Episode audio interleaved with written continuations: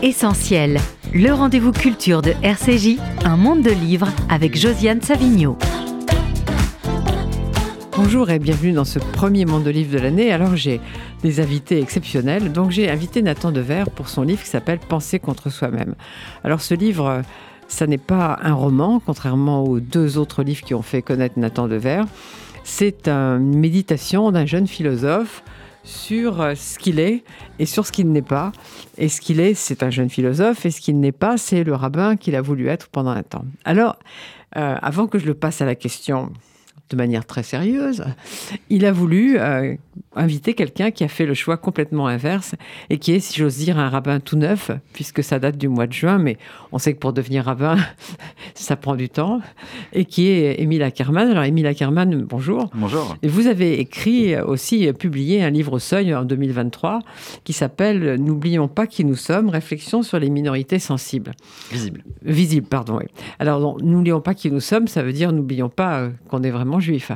Et euh, en plus, vous êtes euh, le, disons, l'importateur euh, avec votre épouse, qui est également rabbin, en France, d'un courant qui s'appelle l'orthodoxie moderne. C'est quoi exactement l'orthodoxie moderne? Alors, l'orthodoxie moderne, pour être bref, c'est simplement le, le fait d'allier la tradition juive avec une pratique qui est orthodoxe, donc une pratique rigoureuse des commandements, avec ce qu'on pourrait appeler globalement les valeurs occidentales, c'est-à-dire le fait d'essayer de faire un tri dans les valeurs modernes et de voir ce qui pourrait être compatible ou non avec la tradition juive et de chercher en quelque sorte la voie du juste milieu. Alors, Nathan Devers, vous, quand vous avez décidé d'être rabbin, on en parlera plus en détail tout à l'heure, euh, c'était pas du tout pour être moderne, c'était pour être extrêmement fidèle à l'orthodoxie. Oui, à, l'orthopraxie. C'est drôle parce que le mot, quand on parle des juifs orthodoxes, c'est un mot qui n'a pas de sens, qui ne devrait pas être employé au sens strict du terme, parce que orthodoxe, c'est l'opinion droite, et le judaïsme est une religion qui est une religion sans, dogme, euh, et qui est une religion qui ne se passe pas par, euh, euh, en quelque sorte, l'idée d'une droiture de l'opinion. En revanche, elle passe par la loi. Et c'est vrai que quand j'étais religieux, toute mon enfance, mon adolescence, et tel que je me voyais comme rabbin, je me voyais évidemment comme un rabbin orthopraxe, c'est-à-dire dans le strict respect de toutes les lois euh, que j'imagine euh, euh, Émile respecte. Mais là où je suis très proche, et c'est pour ça que je suis heureux de ce, dialogue entre nous aujourd'hui, c'est que d'abord, même quand j'étais religieux et tel que je me voyais comme rabbin, c'était un peu aussi dans cette logique du moderne orthodoxe, c'est-à-dire d'estimer que le respect absolu de la loi, c'est absolument pas une contrainte intellectuelle, et qu'au contraire, il doit aller de pair avec une forme de liberté euh, herméneutique, d'exégèse de la Bible euh, totale, de liberté intellectuelle totale, et de liberté aussi dans la tolérance. Moi, le rabbin que je rêvais d'être, c'était un rabbin euh, un peu comme Émile, ça veut dire investi dans le dialogue interreligieux, ça veut dire ouvert sur la cité. Il y avait un livre du, rabbin euh, Bernheim, Gilles Bernheim, qui s'appelait Le rabbin dans la cité, qui avait chez ma grand-mère et que j'aimais bien lire. Et c'était cet idéal-là, qui est aussi un idéal très français, en fait, mmh. euh, où, le juif n'est pas assimilé, mais où le juif n'est pas non plus renfermé dans une sorte de cocon identitaire. Et je, me reconnais effectivement dans le, récit que tu fais dans, ton livre, justement, sur euh, la, scolarité que tu as eue et où tu comparais finalement la scolarité dans un, lycée juif très très religieux que tu appelles le Betham et euh, la scolarité dans un collège, un lycée, un lycée public. Et j'ai eu cette même expérience justement. J'ai l'impression que c'est assez euh, fondateur dans, nos personnalités à tous les deux d'avoir un contact avec ce, monde extérieur et de rencontrer la différence au quotidien. Et puis ensuite d'avoir eu cette forme d'arrachement que tu décris et de se retrouver avec des personnes ultra, ultra orthodoxes. Et c'est assez intéressant puisque dans ton ouvrage, tu dis à un moment, je me rends compte que je, fais le deuil de, cette différence qui m'allait bien, et ça m'allait bien d'être le seul juif religieux qui cache mes tzitzit quand je rentre en classe. Or là, je me reconnais moins dans cet euh, environnement euh, euh, ultra-orthodoxe. Et à, mes yeux, c'est justement ça qui a fait, qui, fait la, la particularité de cette ouverture sur le monde qu'on essaye de, de représenter avec l'orthodoxie moderne. C'est de dire, effectivement, nous sommes des orthopraxes, on est des personnes qui pratiquent le judaïsme de manière rigoureuse, et il n'y a aucune différence entre euh, la façon dont on va manger kasher, faire Shabbat dans les, communautés, euh, avec les communautés classiques. Simplement, effectivement, on essaye, on, a des, on met nos enfants euh, parfois en collège, en lycée public, on leur donne accès à un savoir qui n'est pas simplement le savoir de la Torah qui est très important, mais aussi le savoir philosophique, culturel, la littérature.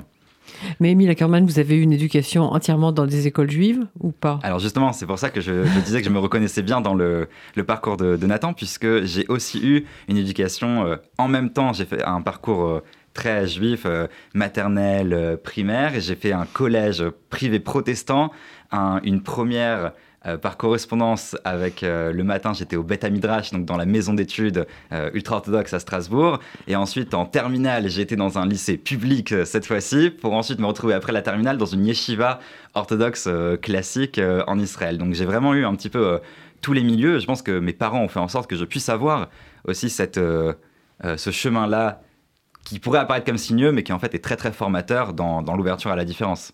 Tout à l'heure, j'irai plus loin avec Nathan Dever sur le détail de ces, premières années de, de, formation. Mais pour vous, euh, Émile Ackerman, être rabbin, c'est devenu une évidence à partir de quand? Alors, être rabbin, c'était une évidence à partir du moment où c'est ma femme qui m'a dit Tu devrais être rabbin. Donc c'était un pari entre nous deux. Elle m'a dit Écoute, Émile, je vois que tu ne t'investis pas vraiment dans euh, tes études de droit, tu devrais être rabbin. Je lui ai dit tu n'as qu'à être rabbin toi-même. elle m'a dit, très bien, deal, faisons ça, soyons rabbins tous les deux. Donc c'est devenu une forme d'évidence. Quand elle me l'a dit, je me suis dit, mais en fait, c'est effectivement, c'est ça que je veux faire, mais je veux le faire avec elle. Mais donc c'était assez tardif. Ah oui, oui, c'était pas une, vocation. Euh, euh, je me suis toujours vu comme avocat. Et finalement, euh, mon, chemin a bifurqué un petit peu à, l'inverse, justement, de, de celui de Nathan. Mais en même temps, c'est une forme de, avocat n'est pas totalement contradictoire avec ce que fait un rabbin Ah non, clairement pas. On est, on est, on est avocat, on est bien plus que ça, mais on est aussi beaucoup dans les textes légaux au quotidien. Et euh, donc, euh, n'oublions pas qui nous sommes. C'est le titre de votre livre. C'est quand même extrêmement important. Alors, est-ce que Nathan Dever a oublié qui il était? je, ne, je, ne, pense pas que Nathan ait oublié qui il était et je pense que dans son livre, c'est assez évident qu'il s'est finalement trouvé, au contraire, et qu'il a, a, vu qu'il était. Et je perçois pas du tout de euh, rejet en fait de la culture ou même de la, tradition juive au sens large du terme dans, dans l'ouvrage de Nathan. Par contre, euh, j'entends clairement qu'au fur et à mesure de, de, ses expériences et au fur et à mesure de ses, de ses lectures, on puisse euh, s'éloigner, euh, s'éloigner de la tradition. Alors, en tant que rabbin, je veux dire, je regrette que tout juif euh, s'éloigne de nos textes ancestraux. Par contre, je ne pense pas que Nathan soit éloigné du judaïsme au sens, sens large du terme. Je trouve que, je ne vais pas dire qu'il y a une écriture juive, mais en tout cas, je, je reconnais dans ses interrogations et dans son ouvrage et dans ses euh, dans, ses paroles, je reconnais quelque chose de, très juif qui est de, ne jamais lâcher justement ce, questionnement de la vie, de toujours chercher, rechercher du sens. Et pour ça, à mes yeux, c'est euh, peut-être un des fondements du judaïsme. Donc non, non, pour moi, Nathan n'a pas oublié qu'il était, quand bien même euh, il n'est pas il n'a pas la même pratique religieuse que celle qu'il avait il y a quelques années. Alors, j'irai plus, loin avec lui tout à l'heure sur, une question que j'ai souvent posée à Philippe Roth, c'est-à-dire qu'est-ce que c'est que l'être juif quand on est plus religieux? Mais tout de même, je voudrais, euh, avant de vous rendre à vos chères études, que, que, vous euh, réagissiez euh, au tout début du livre de Nathan Dever. Donc, il est, je le dis en deux mots, il est à Bordeaux dans une chambre et il entend dans l'immeuble voisin une femme qui chante quelque chose en hébreu et soudain, il réalise qu'on est le jour de Kippour et qu'il a même oublié ça. Alors, moi, je ne suis pas juive, mais euh, être juif et oublier qu'on est le jour de Kippour, c'est tout de même énorme, non? C'est très fort puisque Kippour, c'est justement le, jour où toutes les personnes qui ne vont pas euh, généralement à la, synagogue euh, se rendent à la synagogue un petit peu par tradition, parfois même par culpabilité moi, ce que j'entends dans le fait d'oublier le, jour de Kippour, c'est aussi une recherche de cohérence. C'est-à-dire, euh, Nathan est quelqu'un qui, à mes yeux, cherche une forme de, système de vie, système, et c'est ce qui ressort en fait à travers l'ouvrage. Il cherche des règles et des, systèmes de vie, que ce soit des règles religieuses ou des règles voilà, euh, morales, euh, intellectuelles, avec lesquelles il va diriger sa vie. Et on ne peut pas, à mon avis, être complètement cohérent dans une pratique religieuse si on va juste à la synagogue de temps en temps, si on veut juste quelques pratiques et pas les autres. Nathan ayant beaucoup étudié, il perçoit à mes yeux le système juif comme un ensemble, et donc c'est un petit peu du zéro ou du 100. Donc effectivement, c'est très gros et en même temps, ça reste cohérent dans la démarche de chercher, euh, de chercher du sens et de pas, on va dire, lésiner sur ses propres, ses propres principes. À mes yeux, encore une fois, bien sûr, tout juif est bienvenu et euh, dans, les synagogues à Kippour, et je pense que c'est un, très beau moment à passer. C'est un moment, euh, le, le, Kippour à, Yeshiva, je répète souvent que c'est un, un, moment qui m'a beaucoup, beaucoup euh, changé aussi intérieurement, euh, d'être qu'avec des personnes qui savent ce qu'elles disent, et dans un moment de, de spiritualité complète.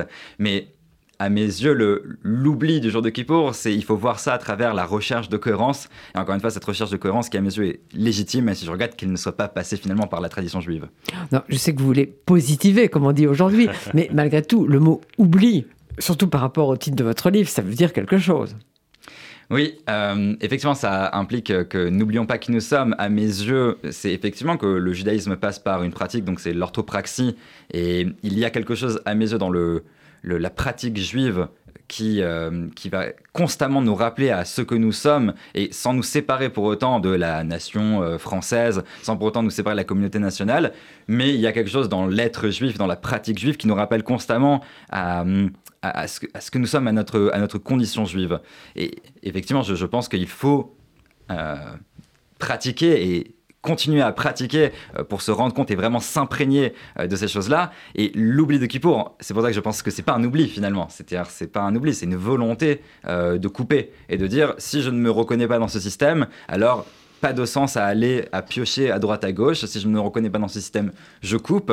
Et bien que je le regrette, parfois il y a des, choses dans l'ouvrage que je comprends quand, il, euh, quand Nathan parle de sa tristesse d'être entouré de personnes qui se réclament du judaïsme mais qui ne reflètent absolument pas les, valeurs juives et qui dégoûtent parfois du judaïsme. Je, peux comprendre aussi pourquoi certaines personnes aujourd'hui sont malheureusement dégoûtées de, du comportement de personnes qui se réclament de la religion qui ne sont pas à la hauteur de ces, de ces valeurs-là. Et j'encourage toutes les personnes, bien sûr, qui se réclament et qui portent la kippa dans la rue, qui sont visiblement euh, juives, à justement ne pas oublier qui elles sont pour pouvoir faire en sorte de donner envie ou au moins de représenter positivement le judaïsme à des personnes euh, comme Nathan et comme euh, toutes les autres personnes. Mais si je comprends bien, ce qui vous rapproche aussi de Nathan Dever, c'est que euh, pour vous, une personne juive qui va seulement à la synagogue le jour de Kippour, parce que euh, bah, c'est une sorte de rituel, ça vous convient pas non plus. C'est bah, à dire que moi, je perçois effectivement la, le, judaïsme comme principalement la passant par la religion juive. C'est tout à fait légitime de dire que c'est aussi bien sûr une ethnie, c'est un peuple, et donc c'est une tradition. Et parfois, on est attaché à ce qu'on a vu ses parents, ses grands-parents faire. Mais en tant que rabbin, même si je comprends et que toutes les personnes sont les bienvenues dans ma synagogue, quel que soit leur, euh, leur niveau de pratique ou leur background religieux, au fond, euh, pour moi, le système euh, religieux est un système qui se vit à 100%, et donc c'est une pratique du quotidien, c'est aller à la synagogue un maximum, un maximum de fois, c'est avoir un engagement existentiel dans l'étude des textes juifs, et je ne perçois pas comme 100% cohérent le, fait de piocher des éléments de, sens à droite à gauche, sans pour autant dire que je juge totalement négativement ça ou que euh, je jetterai euh, un petit peu un, mauvais. Euh, voilà, que, je serais très négatif vis-à-vis de, ces personnes-là, que, je comprends totalement. Mais effectivement, en tant que rabbin, je perçois ma pratique au quotidien comme un système qui englobe toute ma vie et donc qui ne permet pas de piocher des éléments à droite à gauche. Alors, pour tout comprendre, n'oublions pas qui nous sommes aux éditions du Seuil, et puis on attend le livre prochain qui est en cours, je crois. C'est ça. Merci beaucoup. Alors un petit peu de Jean-Sébastien Bach ne nuit pas.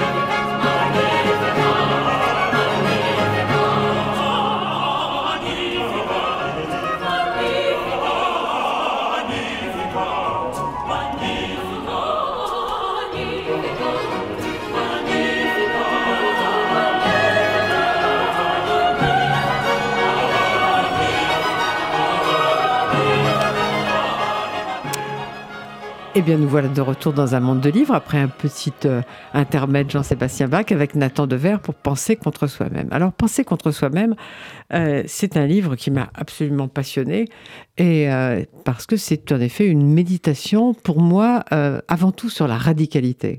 C'est-à-dire que vous êtes une personne radicale.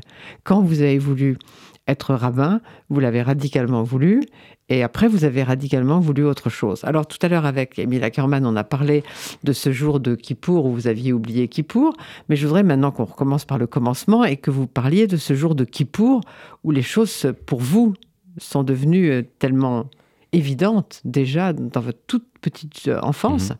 sur le, rapport à la religion. Oui. Euh, j'ai grandi dans une, dans une famille, euh, un peu d'ailleurs comme euh, celle qu'évoquait tout à l'heure euh, Émile, qui est ces, familles produites par, par, le, par le judaïsme français. C'est-à-dire, si on devait mettre une étiquette sur la pratique de mes parents, on pourrait dire traditionnaliste plus, mais en tout cas des, des gens qui, pour qui le judaïsme c'est extrêmement important. Euh, qui étudient énormément les textes, euh, la, Bible, le Talmud, etc., euh, qui pratiquent la religion, mais enfin qui n'en ont pas une pratique à, 100%. Et, donc, le moment dans mon enfance, le moment où nous étions juifs à 100%, de, la première heure du matin, enfin même du soir de la veille, à la dernière heure, dans toutes nos actions à 100%, etc., c'était le jour de Kippour. Et c'est vrai que tout de suite, dès, ma toute petite enfance, euh, cette expérience de Kippour, ça veut dire d'un judaïsme euh, euh, radical, absolu, qui ne transige pas, qui n'est pas en train de composer, c'était pour moi la seule expérience de religion authentique. Alors je me disais peut-être pas avec ces mots-là de placer le mot authentique, mais, mais, mais en tout cas c'est comme ça que je le vivais, et ça me dérangeait profondément dès l'enfance l'idée que la religion, ça puisse être quelque chose dans lequel on va choisir à la carte. Euh, alors chacun, je sais bien, hein, il faut pas être euh, intransigeant dans les jugements psychologiques sur les gens, chacun euh, compose comme il peut avec ses équilibres personnels, etc.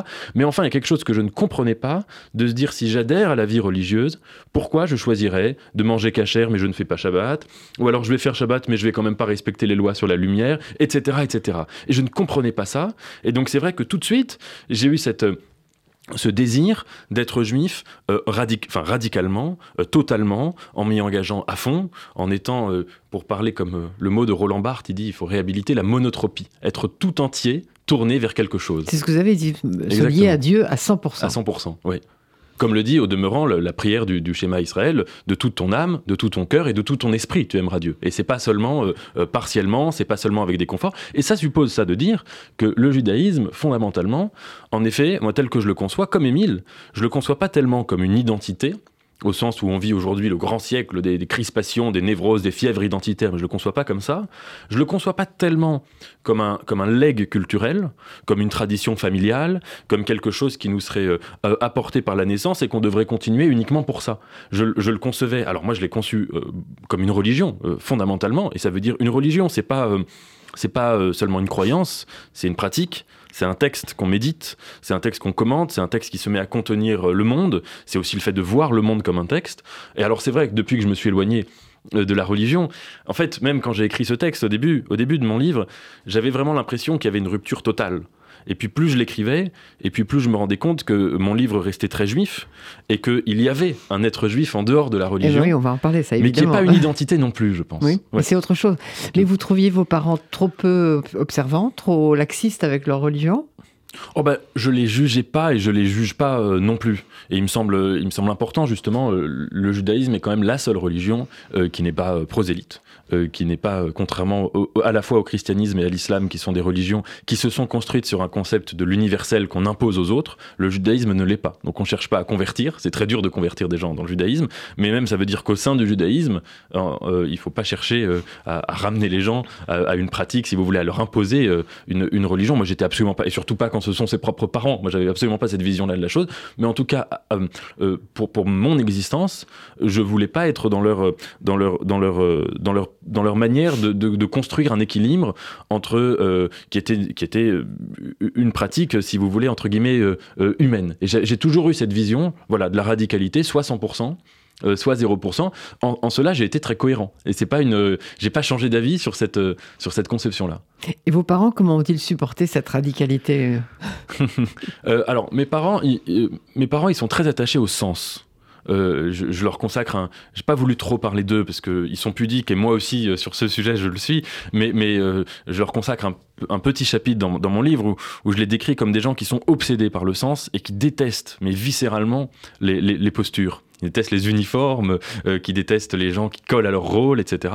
Et donc quand je suis devenu très pratiquant, je pense qu'ils y ont vu une démarche de sens. Alors évidemment, euh, euh, ça leur cassait un peu les pieds, euh, bien sûr. Enfin, il y avait plein de choses qui changeaient.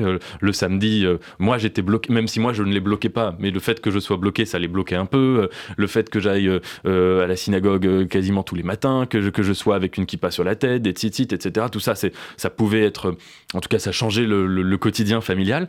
Mais ils étaient, je pense qu'ils étaient, étaient contents et qu'ils étaient, je ne sais pas si le mot fier convient, mais en tout cas qu'ils y trouvaient un, sens. Et, de même, quand je me suis investi dans, dans, dans, la, dans la philosophie, même si, alors peut-être que ça leur a fait un peu de... Ça les a étonnés peut-être un peu au début que je m'éloigne comme ça de la religion, peut-être que ça les a attristés, je ne sais pas, mais en tout cas, je crois qu'ils y ont vu du sens aussi. Euh, en revanche, si demain je faisais... Euh, euh, quelque chose dont ils estiment que ça n'a pas de sens. Je sais pas si je devenais un mondain ou si je devenais. Là, je pense que ça les exaspérerait et sans doute à juste titre. Mais alors, donc vous étiez dans un, un lycée public, un lycée pour les, pour les jeunes gens brillants, et, euh, et, soudain, il y a des cours le samedi. Donc ça ne va plus, il faut aller dans une école juive. Et finalement, ça ne vous plaît pas tellement, cette école juive. Non, j'adorais le lycée public et j'adorais l'idée d'être pratiquant.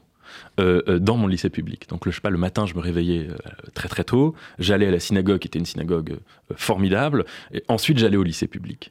Et, j'y allais, j'avais ma kippa, je l'enlevais, euh, je mettais un, un béret, je, l'enlevais juste au moment de rentrer dans la classe discrètement, je cachais en effet mes, mes dans mes vêtements, et, donc j'avais cette pratique-là, mais ça m'empêchait absolument pas d'avoir des amis euh, qui étaient euh, catholiques, qui étaient musulmans, qui étaient athées, d'aller au musée avec ces amis-là, de discuter avec, d'avoir des copines qui, avec qui on, quand on discutait, elles me racontaient leur vie sentimentale, même leur vie sexuelle, et moi qui étais dans une pratique totale, radicale du, du judaïsme, j'aimais. J'aimais cette ouverture, euh, mais, mais, mais, viscéralement. Et qui n'était pas non plus de l'assimilation, parce que euh, je, continuais à pratiquer ma, ma, ma, ma religion. Et c'est vrai que quand il y a eu les cours le samedi, bon là, malheureusement, je pouvais plus euh, rester dans cet équilibre. Et je suis allé en école juive.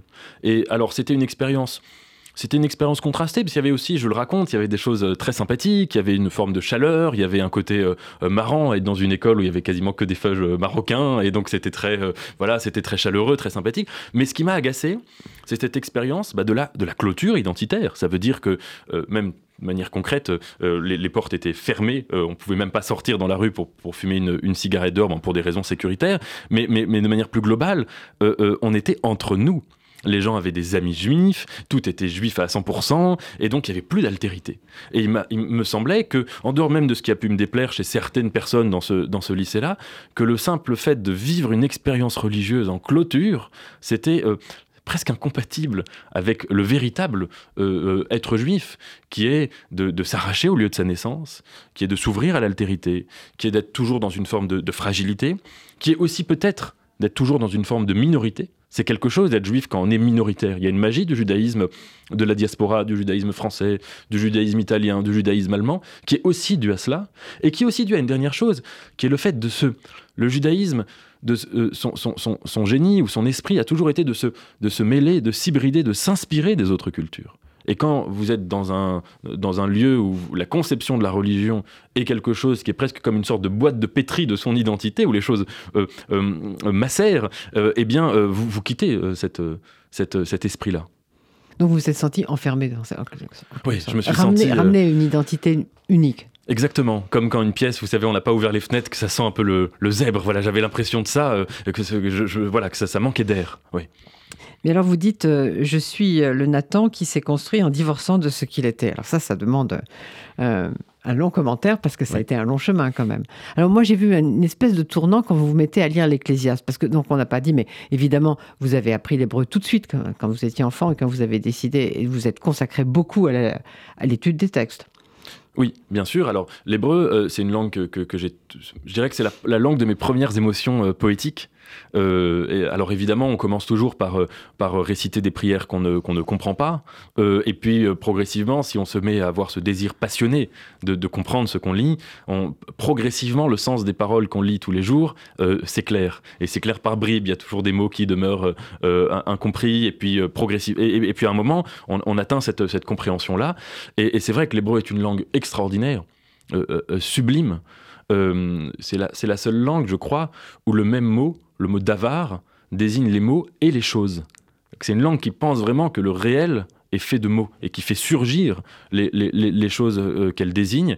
Et donc oui, ça a été, euh, ça a été cette, euh, cette, cette langue qui m'a, qui m'a donné une, une, une, poésie folle, enfin des textes dans la Bible qui sont si beaux, le Cantique des Cantiques, l'Ecclésiaste, on va en parler, mais c'est un texte absolument sublime, les psaumes, enfin et plein d'autres textes. Et, c'est vrai que je l'ai pas pratiqué jusqu'au moment d'écrire ce livre. Donc je l'avais, enfin je l'ai d'ailleurs perdu. Enfin, je, je, je m'y suis remis en écrivant ce livre. Donc voilà, mais mais j'ai perdu la capacité de, parler en hébreu euh, euh, comme je pouvais le faire euh, mieux il y a une dizaine d'années. Mais les langues se perdent vite, mais il en reste toujours quelque chose. Mais quand vous êtes en Israël, vous parlez hébreu tranquillement euh, non, j'ai pas, pas une très grande fluidité. Je comprends l'hébreu. Je, vois parfois des, films en hébreu. Euh, j'ai pas besoin de, sous-titres en français. Je comprends peut-être pas tout, tout, tout, les mots techniques, mais je comprends globalement. Euh, mais, mais, parler, par contre, ça, j'ai perdu. La spontanéité de la parole. Mais cette lecture de l'Ecclésiaste, ça a été un tournant ou pas? Oui, cette lecture de l'Ecclésiaste, ça a été un tournant euh, important. J'avais un, alors dans, le livre, je l'appelle le Rav Kotmel. alors en fait, justement, on va parler de la dimension fictive de ce livre parce que à travers pour asseoir, j'allais dire, cette méditation philosophique, vous avez eu aussi besoin de la fiction ou de faire des personnages qui, un personnage qui est la concrétion de d'autres personnages. Donc, par exemple, ce rabbin, euh, c'est plusieurs rabbins.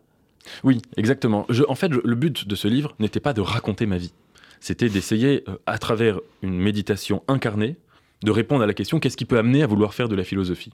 Qu'est-ce qui peut amener à vouloir prendre de la distance par rapport à son identité? Et aussi, qu'est-ce Qu'est-ce que l'être juif quand on est plus religieux? Et qu'est-ce que l'être juif quand on est plus religieux? Toutes ces questions, si j'ai voulu les raconter à la première personne, c'est pas du tout par narcissisme, mais c'est parce qu'il me semble qu'il faut faire le deuil de l'idée d'une sorte d'absoluité de la vérité. Les vérités se, sont toujours construites par des corps, par leur histoire, par leur euh, trajectoire, par leur situation sociale, etc. Et donc c'est pour ça que j'ai voulu raconter ça à la première personne. Et ensuite, comme mon but n'était pas de raconter ma vie telle qu'elle, euh, euh, je, me suis permis de, un peu comme on dit euh, que, au sujet de la, Torah, Ein Mugdam ou Meuchar qu'il n'y a pas d'antériorité et de postériorité fixe dans le texte biblique, bah, j'ai voulu faire un peu pareil, ça veut dire modifier la durée parfois des événements. Et donc, ce qui fait que j'ai condensé euh, tous les rabbins avec qui j'avais pu étudier, et pas que des rabbins, des, sages, des gens comme Armand Bécassis aussi, euh, euh, les condenser en une figure fictive, qui est le Rav Kotmel, que j'ai appelé ainsi, mais dont tous les événements, toutes les paroles que je lui rapporte correspondent à des choses, à des choses réelles. Et alors on attend le vers, cette lecture de l'Ecclésiaste. Donc vous avez quel âge? Oui, alors j'étais j'étais au lycée, j'étais en, première, et, donc ce Rav Kotmel me demande de faire un cours sur l'Ecclésiaste. Et donc je m'y mets, je m'y mets avec, avec passion, et tout de suite, ce texte, en fait, me, frappe, me frappe profondément, parce que j'avais l'impression que c'était un texte qui, de l'intérieur de la Bible, euh, faisait exploser tout son arsenal de vérité. Et ils sont très rares, ces textes-là, qui, tout en exprimant le génie d'une culture, la fragilise, la, la, la, confronte à, son abîme et la met en situation de vertige. Et en l'occurrence, c'est surtout les premiers chapitres de l'Ecclésiaste le fameux Vanité des vanités, tout n'est que vanité, toute la suite, où l'Ecclésiaste raconte que lui, qui a été prince, roi de Jérusalem, euh, euh, qu'il a absolument connu toutes les facettes de la vie, qu'il a connu le pouvoir, qu'il a connu l'argent, qu'il a connu le désir, qu'il a connu euh, la sagesse, et que tout cela n'a absolument rien changé à une forme d'abîme, à une forme de non-sens euh, originaire. Alors le mot non-sens est un mot occidental, c'est pas le mot euh, euh, hébraïque qu'il pourrait penser. À ce, forme, à, cette, à, ce, fait que l'existence s'épuise dans une sorte de labeur que rien ne justifiera jamais, et que donc le fond de l'être est ce qu'il appelle ével, buée, vanité. Et donc, ce texte-là, moi, quand je l'ai lu, j'avais l'impression qu'il était impossible d'en faire, entre guillemets, un commentaire religieux. Et ce qui m'a profondément marqué, c'est que quand je travaillais sur l'exégèse, euh, les commentateurs, euh, tous les passages dans le Talmud qui commentent l'Ecclésiaste, j'avais l'impression qu'ils cherchaient un peu à, mettre la poussière sous le tapis ou à cacher le cadavre dans le placard. C'est-à-dire qu'ils disaient oui non mais attendez euh, l'Ecclésiaste c'est absolument pas ça, c'est une, une réflexion sur les remontrances divines. C'est une réflexion sur les lois du Shabbat. Euh, et finalement, euh, et même en fait l'Ecclésiaste, fait toute une méditation très pessimiste. Et à la fin, il finit comme un cheveu sur la soupe par dire, euh, bon, bah conclusion de l'affaire, crains Dieu et observe ses commandements. Donc j'avais l'impression qu'il y avait une sorte d'incapacité du point de vue de la religion, à voir en face la violence fondamentale de ce texte. Ce texte qui est littéralement le guide, non pas le guide des égarés, mais le guide de l'égarement, le guide d'une vie qui, euh, dont le but serait de, chercher toujours un sens qu'elle ne euh, finira euh, jamais par trouver. Et c'est vrai que ce texte-là, il, a été, je pense, à la fois ma sortie de la religion et mon initiation ma, première porte vers quelque chose d'autre, qui est en l'occurrence la, philosophie, même si, d'un point de vue historique, ce serait une erreur de croire que l'Ecclésiaste est un texte euh, philosophique, entre guillemets, parce qu'il n'appartient pas à cette tradition. Et là, vous aviez quel âge? J'étais... Euh, donc j'étais en première, donc j'avais euh, quoi 16, 16, ans Ouais, 15, 16, 15, 16, 15, 16 ans. Et, là, et c'est là où vous vous êtes dit, rabbin, sûrement pas. Et c'est là, très vite. Alors c'est allé, euh, ça, ça pas pris, euh, ça, a pas pris une demi seconde ou une demi euh, une demi journée, mais c'est là que j'ai commencé, en effet, à m'éloigner de la religion. Alors avec des étapes, ça veut dire que je fréquentais une synagogue extraordinaire qui est l'Enio.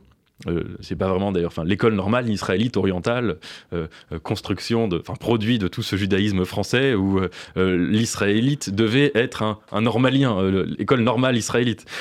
Et, donc, dans cette synagogue, il y avait une forme d'ouverture de, mélange des cultures, de mélange des exigences. C'était la synagogue, de, enfin c'était l'école que dirigeait Lévinas, euh, Armand Bécassi, c'était enfin il y avait des gens euh, formidables.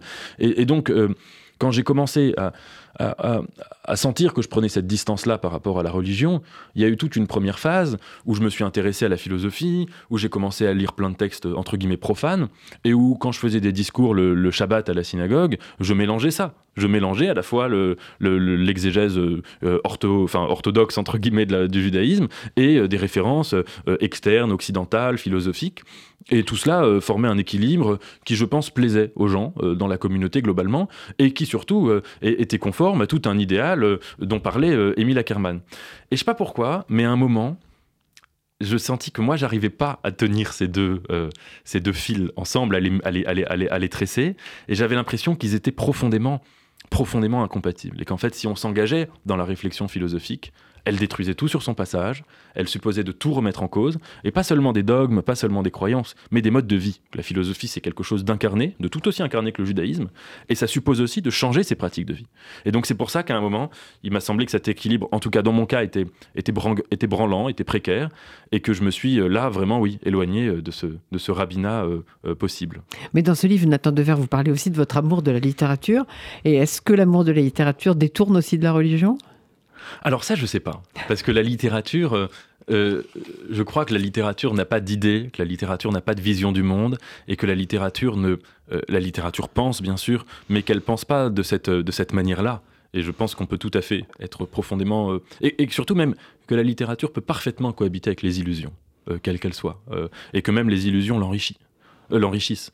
Euh, euh, la, poésie et cette merveilleuse hybridation des illusions et de la lucidité. Je le lisais hier dans, Victor Hugo, il, disait dans son voyage dans les, dans les Alpes qu'il aimait bien les superstitions, parce que certes elles étaient filles de la religion, et donc ce qu'il appelle en religion ça veut dire un peu bêtise, mais qu'elles étaient les mères de la poésie. Mais la littérature, c'est plutôt, je dirais, quelque chose qui permet, en tout cas aussi bien quand on, est, euh, quand on a une vie philosophique ou religieuse, mais de la vivre poétiquement. Holderlin, l'homme habite le monde en poète. Et ça, c'est quelque chose d'absolument central. Ça change à la fois notre rapport à la langue, fait que notre langue, elle n'est pas là pour donner du, enfin pour créer un, un sens de communication, mais qu'elle est là pour elle-même porter une quête. Et puis ça change, je pense, notre rapport aux êtres. Ça change notre rapport au lieu. Ça change notre rapport au temps. Il y a quelque chose qu'on n'a pas abordé encore, c'est quelque chose qui vous a dérangé aussi, c'est cette idée que euh, la religion tenait aussi, euh, enfin le fait d'être entré dans la religion tenait aussi à votre, votre héritage familial, que vous, étiez dépendant de ça, dépendant de cette descendance. Oui, tout à fait. Moi, c'est oui, c'est-à-dire que et qu'au fond, c'était pas un choix totalement assumé, mais déjà induit. Exactement. Si, si, je dirais que c'est la question, en tout cas pour moi, qui a, qui a déclenché le désir de philosophie. puisque vous parlez de les hasards, Oui. les religions et hasards de la naissance. Et comme dans votre désir de radicalité, le hasard a peu de place. Mm. Ouais, Non Oui, euh, assez peu, euh, très peu. Euh, oui, c'est exactement ça. Pour moi, la question qui a déclenché le désir de philosophie, c'est bon, euh, personne euh, n'a choisi de, de naître ou de ne pas naître.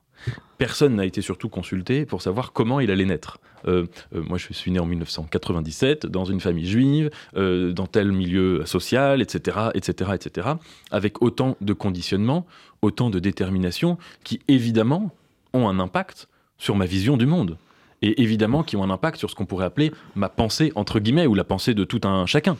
Et les visions du monde, ce sont des, des choses qui à la fois nous donnent l'impression d'être des constructions intellectuelles, mais qui en même temps dépendent totalement de tout ce qu'on n'a pas choisi dans l'existence. Et donc cette question toute simple, hein, si j'étais né euh, musulman au XIIIe siècle, euh, tout ce que je pensais, euh, enfin tout ce que je, parle quand j'étais religieux, tout ce que je pense en tant que religieux, tout ce que je fais en tant que religieux, que juif religieux, etc., j'aurais pensé exactement l'inverse. J'aurais sans doute démontré avec autant de logique que le, le vrai Dieu était Allah, que c'était le Coran qu'il fallait étudier, etc. Et donc tout ça est très relatif. Et ce, euh, ce, ce vertige-là, euh, il me semble que c'est lui qui inaugure la philosophie. Parce que je définis à un moment la philosophie, non pas comme disait Socrate, comme le fait d'apprendre à mourir, mais comme le fait de désapprendre à naître, ou d'apprendre à ne plus naître. Et c'est exactement ça, c'est-à-dire l'idée que fondamentalement, les identités ne pensent pas. Et que la plupart du temps, quand on croit qu'on pense, on est uniquement la marionnette de son identité, la marionnette de son masque, la marionnette de tout ce qu'on n'a pas choisi, et on est euh, entièrement guidé par mille et une causes, alors qu'on croit se forger une pensée propre, autonome, personnelle, qu'on croit qu'on pense par soi-même. C'est pour ça que j'ai voulu, euh, contre cette exigence de penser par soi-même, insister sur la nécessité de penser contre soi-même. C'est qu'à partir du moment où on prend conscience de ce vertige-là de la naissance, alors évidemment, on peut jamais l'abolir. Même quand on croit en sortir, on reste toujours dépendant de ça. Mais en tout cas, on essaye de créer une marge de distance, une marge d'appropriation, une petite part de, de- de liberté. Mais vous dites aussi à un moment euh, que pour vous, la philosophie, c'est quelque chose qui donne du sens au mystère de la vie. Mais la religion aussi. Oui, tout à fait. Bien sûr, vous avez raison. Le- le- les existences, moi j'aime bien les voir comme des quêtes, de manière générale. Et peut-être que ce qui, ce qui distingue, je pense, la religion de la philosophie, et pas que la religion en fait, euh, n'importe quelle idéologie, etc., c'est que ce sont ce que j'appellerais des quêtes closes. Alors encore une fois, je, précise bien que dans le judaïsme, les auditeurs le savent, le judaïsme est une religion où il n'y a pas de dogme. Donc si, on était dans un contexte catholique, par exemple, là c'est très très flagrant que quand vous devez faire de la philosophie, que vous êtes Descartes, vous savez par avance que vous allez devoir démontrer l'existence de Dieu et l'immortalité de l'âme. Donc là, vous êtes vraiment dans une quête close. Le judaïsme, c'est pas pareil. L'existence de Dieu n'est même pas un sujet euh, très juif. Mais il y a quand même une certaine forme de clôture, clôture qui est par exemple, d'abord que vous pensez toujours à partir d'un certain texte, qui est la Torah euh, et la Bible, de manière plus générale, que euh, vous pensez toujours quand même en relation avec ce concept de Dieu. Alors ensuite, vous pouvez en faire ce que vous voulez, mais globalement, euh, ce concept est là et vous n'allez quand même pas le, le, le biffer, le rayer. Euh, quête close aussi quant à la pratique. Enfin, en tout cas, si vous êtes orthopraxe, vous pouvez penser absolument n'importe quoi, avoir tous les vertiges existentiels du monde. Ça ne va rien changer au fait que vous allez faire Shabbat, que vous allez prier trois fois par jour, etc. Que etc. les règles sont immuables. Et donc oui, et que- et que- qu'il y a ce, ce- ce paquet de, alors peut-être pas de certitude, mais de clôture qui est là. La philosophie, c'est une quête ouverte, et résolument ouverte. Ouverte à tout. Alors même s'il y a pu y avoir des philosophes dogmatiques, mais c'est une quête, je disais, qui emporte tout sur son passage, qui est prête à, à impliquer... euh, euh, moi, ce que j'appelle, ce que que j'appelle à un moment dans mon livre, je dis la porte d'entrée dans la philosophie, c'est le suicide existentiel. Alors, c'est évidemment pas la, la tentation de se tailler les veines et d'en finir avec la vie, mais c'est la tentation de euh, d'abolir ou en tout cas de remettre en cause absolument toutes les déterminations existentielles qu'on a eues. Et c'est pour ça, vous citiez cette phrase, j'ai divorcé de tout ce que j'étais. Euh, euh, il me semble que c'est ça, la porte d'entrée euh, pour, pour la philosophie. Et alors, donc, la philosophie et la pensée, un choix pas dû au hasard, du tout. Un choix pas dû au hasard, un, un choix en tout cas peut-être s'inscrivant dans une certaine forme de, de- lutte ou de refus ou de tension ou de, de défi euh, vis-à-vis du hasard euh, de la naissance. Et c'est ça le, paradoxe, c'est qu'évidemment, la philosophie, un peu comme la religion, enfin, elle est aussi un- une construction historique, euh, elle est un produit culturel, elle est née dans une certaine civilisation, la Grèce, à une certaine époque, elle a une certaine histoire, elle a des textes, enfin, il y a mille et une choses, mais que fondamentalement, en fait, ce qui m'intéresse, moi, c'est pas tellement le mot philosophie, c'est le verbe philosopher. c'est-à-dire l'action de penser par-delà toutes les formes figées, tous les systèmes, toutes les doctrines d'idées, toutes les, euh, toutes les mêmes, toutes les idéologies qui ont pu être produites par la philosophie. Et c'est ce mouvement-là qui, à mon avis, est central. C'est pour ça, la, grande métaphore qui revient dans mon livre du début à la fin, c'est la métaphore de l'existence comme un voyage dont la destination serait inconnue. Et c'est ça peut-être la différence d'ailleurs entre euh, la religion entre guillemets et la philosophie, c'est et même l'identité et la philosophie, c'est concevoir que c'est pas parce que euh, le point de départ de ce voyage, qui est notre identité, euh, évidemment qui nous a été imposé, mais ce point de départ ne livre pas un point, un point d'arrivée qui serait prédéterminé. Et justement, il me semble que l'existence, en tout cas l'existence vécue philosophiquement, c'est une existence dont on estime que la destination n'existe pas. Personne ne l'en a décidé. Et donc qu'elle se modifie, qu'elle se réécrit, qu'elle se, qu'elle se métamorphose à mesure qu'on avance sur euh, euh, un chemin euh, qu'on trace par soi-même. C'est cette phrase de Francisco Varela que j'aime bien, c'est la marche qui est le chemin. Mais alors on en arrive à la grande question, vous êtes juif, après le 7 octobre, vous êtes allé tout de suite en Israël, comme si c'était pour vous impossible de vivre les choses d'aussi loin. Mhm. Alors ça, ça pose la question, qu'est-ce que l'être juif? Oui. Quand on est, quand on n'est plus religieux oui, Où est-il? Grande, grande question. Je peux vous répondre d'abord par une anecdote. C'est qu'en effet, enfin, pas le 7 octobre, j'étais au Liban. Euh, c'était le, hasard, mais euh, j'étais là-bas pour euh, la traduction de, de, mon, précédent livre. Et, j'adore, moi, enfin, j'essaye à ma toute petite échelle, mais de construire autant que faire se peut des ponts entre le monde juif et le monde arabe, me semble aussi que c'est une des tâches de la, de la, philosophie. Donc j'étais là et je me réveille à Beyrouth le matin et je découvre sur mon téléphone, sur les réseaux sociaux, des images, euh, je comprends tout de suite, je sais pas, il devait être 10 heures du matin, euh, mais je comprends tout de suite que c'est quelque chose d'insolite, que c'est pas un attentat de plus ou de moins, et que les images étaient... Euh, et, là, ça m'a mis un, choc où je me suis dit, je suis pas l'endroit où je devrais être. Je devrais être de l'autre côté de la frontière, à quelques centaines de kilomètres. Choc qui s'est intensifié quand quelques heures plus tard, me promenant sur la, la corniche et dans la rue Hamra à Beyrouth, je vois des gens qui célèbrent le 7 octobre, des civils qui, font la fête euh, et qui sont heureux de, savoir ce qui s'est passé. Et, donc c'est vrai que là, euh, vous êtes rappelé, ramené à quelque chose qui est entre guillemets un, être juif. Quoi. Mais alors pour vous répondre, il me semble que l'être juif, justement, et c'est d'ailleurs là que c'est très proche de la philosophie, euh, Émile le cite dans son livre, la, paracha Lech Lecha dans la Bible, quand Dieu dit à Abraham, va-t'en du lieu de ta naissance. Pense contre toi-même ou existe contre toi-même, sors de ton identité. Il me semble que l'être juif, c'est ça. C'est l'exigence de ne pas exister dans son identité, d'exister aux marges de celle-ci. Et donc l'exigence de se sentir toujours en exil de soi-même, toujours euh, en fragilité par rapport à ce qu'on pourrait croire comme étant euh, euh, le, bloc à partir duquel nous devons exister. Et c'est cette fragilité-là qui, il me semble, fait que, paradoxalement, le geste de s'éloigner du judaïsme est peut-être le geste le plus juif qui soit. Euh, euh, sortir de la, sortie de la sortie d'Égypte. Mais c'est une sortie au carré. Et peut-être que, euh, je vous le dis peut-être sans, blague, mais que je me suis jamais senti aussi, aussi juif, paradoxalement, qu'en écrivant ce livre et qu'en me sentant à des années-lumière de la religion juive, entre guillemets, alors que quand j'ai commencé à l'écrire, je pensais au contraire que ça allait être un, un livre de prise de distance par rapport au judaïsme, mais ça ne l'a curieusement pas été. Alors, ce livre, je l'ai dit, c'est une méditation philosophique, en tout cas pour moi. Mais avant, vous avez écrit deux romans. Pourquoi, pourquoi les romans? Alors euh, justement, c'est vrai que je voulais pas écrire sur moi-même du tout. Et c'était, alors je sais pas pourquoi. Est-ce que c'était par euh, par agacement euh, vis-à-vis de cette mode de l'autofiction qui tend aujourd'hui à, à, remplacer ou en tout cas à faire de l'ombre au travail romanesque? Est-ce que c'était par peur personnelle de me livrer, j'en sais rien Ou est-ce que c'était aussi peut-être par agacement devant beaucoup de romans qui euh, sont en fait des textes d'autofiction, mais qui se présentent comme des romans d'imagination. Alors évidemment, euh, tout texte d'autofiction comporte sa part euh, d'imaginaire, et même moi, en racontant même fidèlement ce que j'ai vécu, j'ai modifié des choses dans leur durée, etc. Et tout roman présente sa part d'autobiographie. Marguerite Yourcenar, qui n'a écrit aucune autofiction, disait « je suis aussi dans mes romans ». Oui, c'est vrai. mais moi, il me semble quand même que le travail du romanesque, c'est aller vers l'autre l'autre dans tous les sens du terme. D'abord, euh, pour ma part, les deux romans que j'ai écrits, euh, les deux personnages ne me ressemblent absolument pas. Et quand euh, je les ai écrits et que parfois il y avait des gens, des amis ou des, ou des critiques qui me disaient Oui, non, mais tu dis ça, mais c'est sûr que tes personnages, tu y as mis du tien. Je disais Non, non, mais si un jour je vais créer un truc où je mettrai du mien, vous verrez, ça n'a rien à voir. Et, en l'occurrence, ils ne me, me ressemblaient pas. Mais aller aussi vers l'autre, c'est-à-dire vers, vers d'autres mondes. Vers d'autres langues, vers d'autres, vers d'autres questions. Et il me semble que c'est ça le travail du romanesque, c'est la sortie de soi. Là, j'ai un projet peut-être, je ne sais pas si je l'écrirai, mais de roman, euh, qui n'a absolument rien à voir, ni même avec mes sujets de préoccupation. Je pense que c'est que, c'est ce que Bartine appelait la polyphonie intrinsèque au roman. Euh, écrire un roman, c'est sortir de sa langue. Et, là, ce que, ce que j'ai écrit, je le définirais absolument. Enfin, on peut le lire comme un roman peut-être, et peut-être que j'aurais pu le. Aujourd'hui, les, les, frontières sont si floues que peut-être que si je l'avais présenté comme un roman. On peut décider que c'est un roman. Moi, je trouve que le roman, c'est aussi le lieu de la liberté. Donc, on peut décider que c'est un roman. Et il y a une part de fiction très claire dans ce, dans ce livre. Mais moi, je préfère le voir comme une méditation euh, philosophique.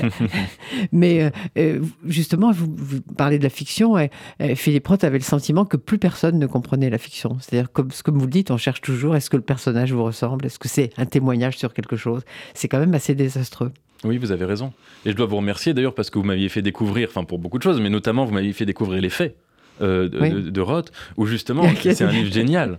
Parce qu'essayant euh, de, de, remonter derrière euh, le, réel qui aurait inspiré ses romans, il se rend compte que ce réel euh, est tout aussi pétri d'imaginaire et, de, et, de, et de créativité. Et à la fin, il fait intervenir Nathan Zuckerman qui lui dit Qu'est-ce que tu es mauvais quand tu prétends parler de la réalité? Tu es, vraiment meilleur quand tu nous crées. Quand tu nous, quand tu... Et alors, un livre de philosophie bientôt, de philosophie pure? Vous? Oui, alors probablement, enfin, je, je, suis en train d'achever ma thèse. Alors, euh, je me pose c'est quoi le sujet de votre thèse? Alors, bah, c'est un sujet qui est, assez proche en fait de, la question de mon livre. Euh, euh, c'est un mouvement philosophique qui est pas très connu et pas que philosophique, mais contemporain, qui s'appelle l'énactivisme. Tout enact en anglais, ça veut dire faire advenir, mettre en scène, et qui, notamment dans les domaines des sciences cognitives, de la philosophie de l'esprit, a développé la notion de cognition incarnée que toute la vie mentale, elle se passe à l'échelle du corps. Alors dans tous les sens du terme. D'abord, il y a une thèse euh, métaphysique contre le dualisme. L'âme n'est pas ailleurs, l'âme n'est pas au-delà du, corps. Elle se passe dans le cerveau et même pas que dans le cerveau, dans le système immunitaire, etc. Mais au-delà de ça, le corps, ça veut dire qu'il est situé, euh, embedded en anglais. Et donc dire que notre esprit se joue dans notre corps, ça veut dire d'abord qu'il part d'une relativité, bah, celle de la naissance, celle de l'identité, euh, celle de l'ancrage dans des mondes signifiés qui s'imposent à nous, dans des langues, dans des voilà, et que donc l'esprit doit d'abord faire le deuil de cette notion de fondement, euh, de cette notion de d'absolu, euh, de cette notion d'une vérité qui serait posée comme quelque chose de prédonné.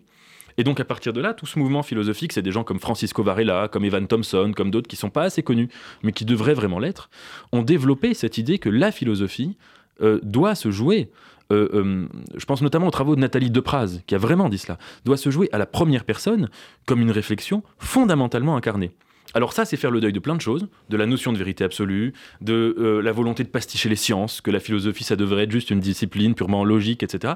Mais une fois qu'on a, qu'on a oublié que ça faisait le deuil de toutes ces, ces grandes idées métaphysiques, on se rend compte que ça ouvre des possibles. Et que justement, ça ouvre des possibles, c'est exactement ce que j'ai essayé de faire dans mon livre, c'est-à-dire d'estimer qu'on peut penser avec son histoire, qu'on peut penser en écrivant un texte qui est aux marges de la littérature et de la philosophie, et que finalement, euh, la littérature et la philosophie procèdent fondamentalement d'une même quête et qu'il n'y a pas lieu de les, de les séparer comme ça euh, artificiellement. Donc cette thèse, elle va forcément donner lieu à un essai philosophique ensuite, je pense. Je pense. Euh, peut-être. je crois. je crois. Mais là, il y a quelque chose qui m'a étonné, c'est que j'ai croisé il y a quelques semaines euh, quelqu'un qui vous a croisé aussi à l'école normale supérieure et qui m'a demandé ce que j'étais en train de lire. je dis, je suis en train de lire le livre de Nathan Dever que je trouve absolument magnifique parce que il explique comment il, il a voulu d'abord devenir rabbin avec une volonté farouche, et puis comment il s'est dépris de ça pour euh, devenir, euh, devenir philosophe. Et cette personne m'a dit euh, Ah bon, il a été religieux, j'ai pas remarqué. ça vous paraît plausible? Oui, parce que moi, j'en parlais pas du tout hein, à personne. J'ai un ami que je connais depuis, depuis trois ans, s'appelle Paul Melun, et quand il a lu mon livre, il m'a appelé et il m'a dit, mais, mais c'est fou, parce que je, il m'a dit, mais je me suis en mauvais ami, je ne pouvais pas imaginer, enfin, je t'ai jamais posé des, je savais vaguement que tu avais été religieux, mais je on n'en a jamais parlé, etc. Et je lui ai dit, c'est pas toi qui es un mauvais ami, c'est moi juste, vraiment, je n'en parlais pas du tout. Et, pour, pour, répondre à ce que vous disiez tout à l'heure sur oublier qui pour, c'est que il y a des gens, quand ils s'éloignent d'une religion, ou quand ils ont une rupture d'ailleurs, ils y repensent tout le temps. Et tous les matins, ils se disent j'ai, je suis en rupture avec ma religion, avec une idéologie, avec un parti politique, avec une femme, avec mille choses. Euh, euh, moi, je, n'y pensais plus, en fait. Et vraiment, c'était euh, au début de mon livre, je dis que parce que cette scène à Bordeaux, qui, est vraiment que j'ai vraiment vécu comme ça, même si mon éditeur croyait que je l'avais inventée parce qu'elle a l'air lunaire. je, je dis l'hébreu était ma culture morte, remplacée par d'autres langues, d'autres mots, d'autres dictionnaires, etc. Et c'était vraiment ça. Ça veut dire que je, n'y- pensais plus du tout. Euh, J'étais absolument pas en train de me définir tout le temps par rapport à ce passé religieux que j'avais. Et donc, j'en parlais absolument pas. C'est en écrivant ce livre que je me suis remis d'abord à m'y plonger et, euh, à en parler euh, aux gens avec qui je disais que, enfin, à qui je disais que j'écrivais un livre. Mais donc, euh, ça me semble pas du coup euh, déconnant euh, d'imaginer que, une personne en question euh, ne, savait pas ça. En fait, euh, finalement, le- la conclusion de, de toute notre conversation, ça peut être que pour vous, Nathan Devers, cette déprise de la religion, ça n'est pas une histoire de deuil.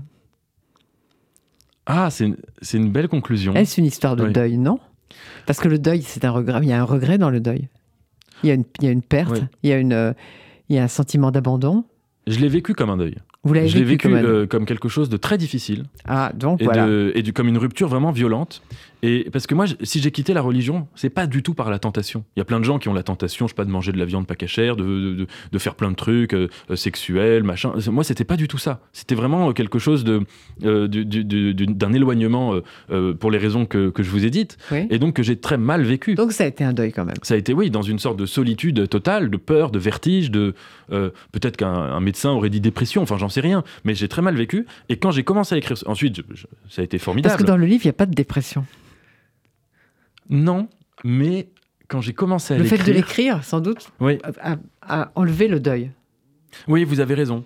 Et, et c'est vrai quand même que je pense, je dirais dans les 50 premières pages, euh, euh, moi quand je l'écrivais, je me disais que c'était une rupture, une cassure, et qu'il y avait un avant et un après. euh. Et en fait, plus je l'écrivais, et moins je voyais la cassure, et plus je voyais le prolongement du judaïsme dans, dans la philosophie. Et donc, euh, merci pour cette conclusion, parce que c'est vrai, je suis sorti de ce deuil. Bon alors, si vous êtes sur RC RCJ, vous devez absolument lire le livre de Nathan Devers. Je suis désolée de vous l'imposer. Mais ça ne sera pas du tout douloureux. Ce sera au contraire extrêmement agréable parce que penser contre soi-même, c'est intéressant, mais penser tout court, c'est pas mal. Et le livre de Nathan Devers, c'est un livre qui fait penser. Donc ça s'appelle Penser contre soi-même et c'est aux éditions Alba Michel. Merci Nathan Devers et à bientôt, merci beaucoup, j'espère. Et maintenant, le journal de Margot Siffer.